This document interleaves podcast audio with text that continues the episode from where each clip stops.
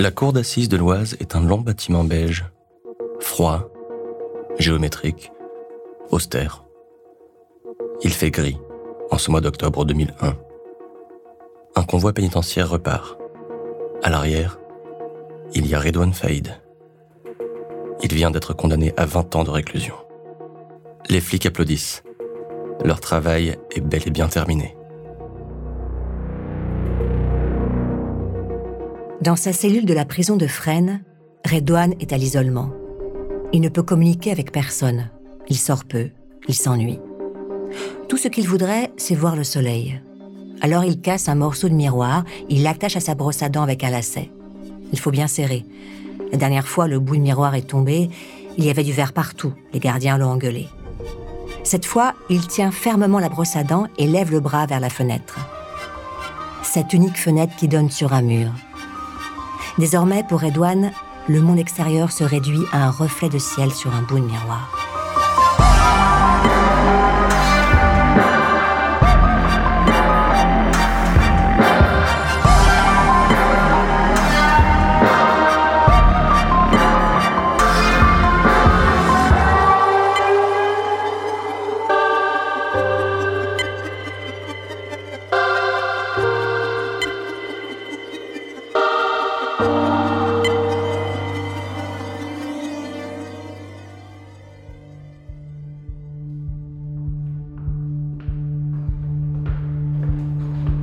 Quand il passe devant sa cellule, les gardiens jouent au dur.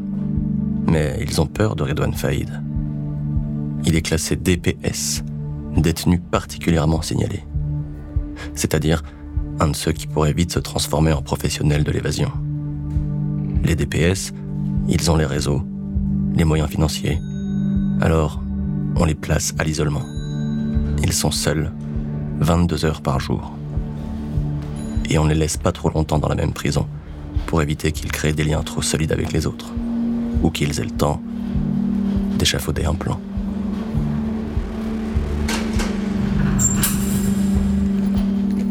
Redouane change tout le temps de cellule. Il pourrait écrire un guide de voyage. Il fait escale Villepinte, Bois d'Arcy, Douai, Saint-Maur. Ce tour de France des prisons ne l'empêche pas de créer des liens avec les plus gros voyous du moment. Il s'appelle Christophe Kider, Antonio Ferrara, Emilio Fornazari. Ils sont braqueurs, gangsters, voleurs, bandits. Comme lui, ils ne pensent qu'à une seule chose, l'évasion.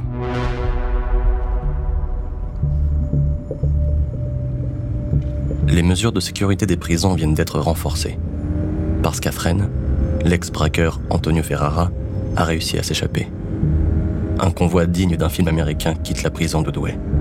Il y a six voitures de police, deux motards, et au milieu, un fourgon pénitentiaire qui roule à toute vitesse. À l'intérieur, il y a Redouane Faïd. Il repart vers la centrale de Saint-Maur. Les flics sont angoissés. Ils ne le quittent pas des yeux. Redouane Faïd a l'air fatigué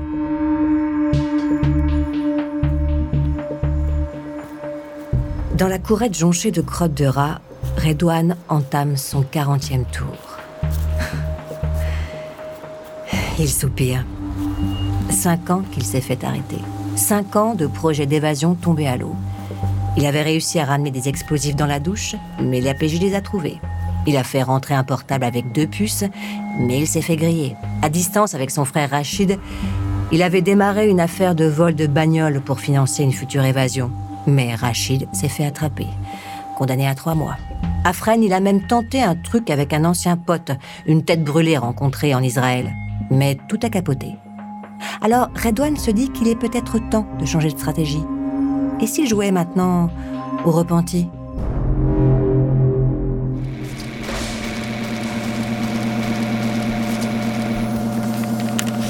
Les rotatifs tournent à plein régime. L'information s'imprime en boucle ce 30 mars 2009, le braqueur Redouane Faïd vient de sortir de prison. Après dix ans derrière les barreaux, il vient d'être libéré pour bonne conduite. Il est devenu un détenu exemplaire. Il s'est impliqué dans le quotidien de la prison, il a préparé sa réinsertion, il a même trouvé un travail. Bref, il a changé. les flics tombent de haut. Personne n'a pensé à les prévenir. Mais ils vont suivre de près sa nouvelle vie. Dans les studios Rive Gauche, qu'est André Citroën, l'équipe du Grand Journal est anxieuse. On n'accueille pas tous les jours un gangster. Mais quand Redouane Faïd arrive dans sa loge, on le trouve sympa, cool, bonnard. Lui est sur un nuage. Il serre la main de Michel Denisot, il croise Omar et Fred. Il est sur Canal, avec les stars de l'émission du moment. Soudain, on l'appelle. Un type avec un casque lui dit de se préparer. Il entend la musique sur le plateau. 3, 2, 1. C'est à vous, Redouane. Braquer une banque avec une arme, là, vous, vous basculez complètement dans, dans- dans ce qu'on peut appeler un banditisme. Des millions de spectateurs le regardent. Son discours est maîtrisé, il vient d'écrire son autobiographie, il s'est marié, il travaille comme commercial dans une agence d'intérim. Il ne cherche plus l'adrénaline. Il est en manque d'adrénaline. Il le répète à l'envie, il a changé. Les flics savent qu'il n'a pas changé. Le braquage, c'est derrière lui. Les braquages vont continuer. Les flics de la BRB n'ont toujours pas digéré que Redouane ne purge que la moitié de sa peine. Mais le voir faire le beau à la télé, maquillé, tout sourire, c'est trop. Sur le plateau, il y a même un homme politique, Jean-Louis Debré, qui acquiesce derrière lui. Les flics sont persuadés que Redouane Faïd va remonter au braquage, ne serait-ce que pour l'argent. Et pour commencer, il y a déjà un truc qui cloche. Redouane Faïd n'a pas de téléphone portable. C'est mieux pour ne pas être écouté.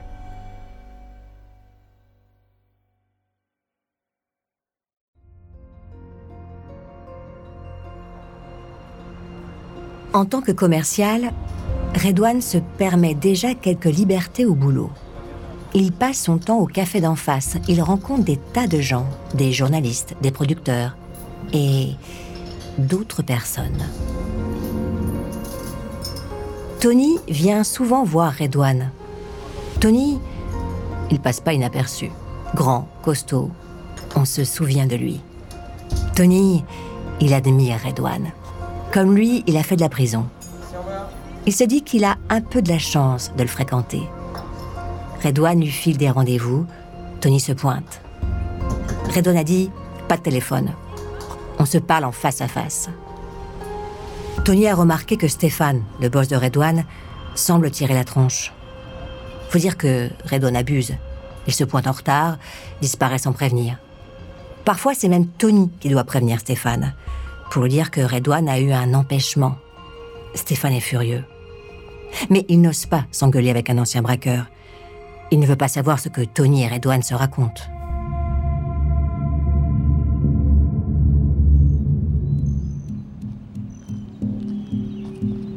Ce 20 mai 2010, à Villiers-sur-Marne, les policiers municipaux Aurélie et Thierry patrouillent. Tranquillement. Pas vraiment le GIGN. Aurélie a 26 ans. C'est une jeune maman. Elle aime son boulot. Mais elle aime encore plus pouvoir rentrer pas trop tard pour s'occuper de son petit garçon. Aurélie et Thierry sont appelés par la police nationale. Ils doivent se rendre en urgence au niveau de la sortie d'autoroute numéro 8. On leur parle d'un Renault Trafic en fuite. Ils ne connaissent pas vraiment les détails, mais ils doivent faire barrage. Ils n'attendent pas une seconde et trouvent un véhicule en feu. La situation est chaotique. Que se passe-t-il?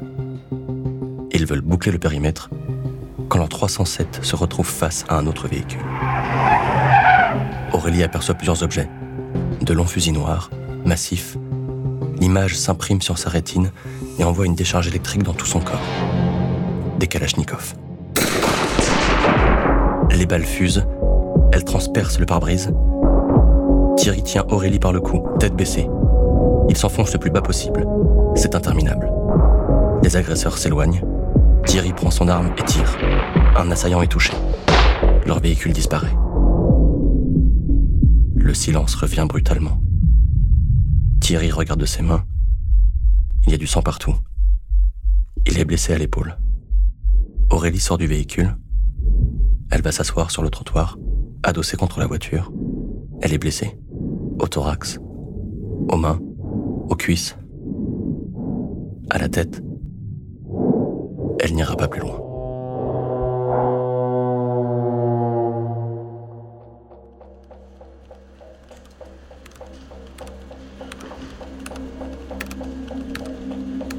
Au boulot, Redouane regarde les infos sur le site du Parisien. Il appuie fébrilement sur la touche F5 de son clavier d'ordinateur pour voir s'il a du nouveau.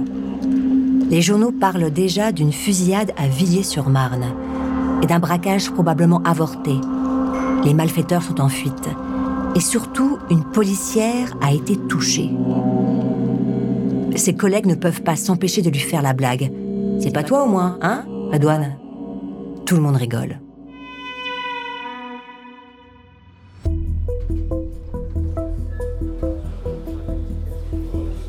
Ce n'est pas vraiment le bar de gangsters des films de Melville ou d'Audiard. Le Gavarni à Creil, c'est un rade sans charme.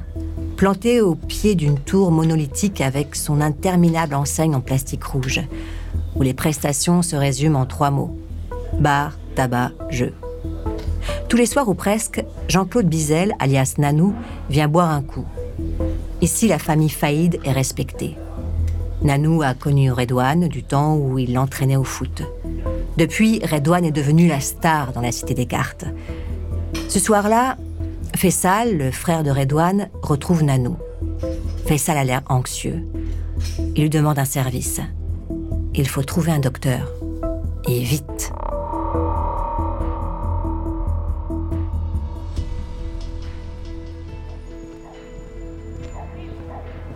La nuit tombe et Nanou n'a trouvé personne.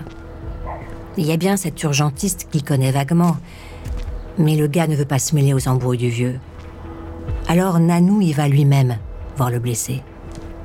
On lui explique que c'est un pote de Redouane, un gars qu'il faut sauver à tout prix. Il fait nuit sur le parking. Le type est planqué dans une camionnette. On ouvre les portes. Une odeur de sang nez. On l'a mis là, le type, sans trop savoir qu'en faire, posé sur la tôle, empaqueté dans de vieilles couvertures. Il a un doigt arraché. Il s'est pris une rafale, visiblement. Ses cheveux blonds peroxydés apparaissent sous un bandage improvisé. Tout ce qu'il dit, c'est On a tiré sur les condés. Nanou s'approche, pose la main sur le visage du type. Il y a du sang, mais aussi autre chose. Un liquide bizarre qui sort de sa tête. Des morceaux de cervelle, quoi. Nanou reste avec lui, toute la nuit. Il lui demande son nom. Tony.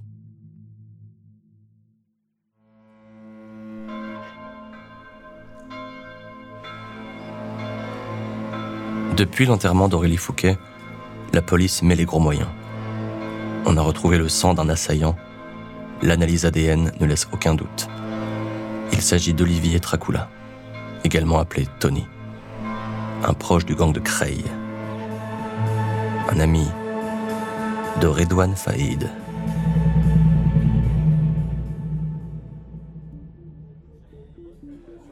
« 2011. Redouane est obligé de se planquer depuis six mois. Fini les interviews à la télé, sa femme l'a quitté, il n'a plus de boulot. Il a trouvé refuge dans le Nord et fréquente une nouvelle bande de potes, Saïd et Adel Karim. Redouane est méconnaissable derrière sa casquette, sa barbe, ses lunettes. Il est calme. Ce jour-là, les trois amis vont au fast-food. Ils ont des projets de casse. On parle de millions. Redouane n'a pas le temps de finir son sandwich. Les flics de la PJ de Lille viennent de les interpeller. Saïd et Abdelkarim, les nouveaux potes de Redouane, étaient suivis. Et Redouane vient de se faire attraper. Par hasard.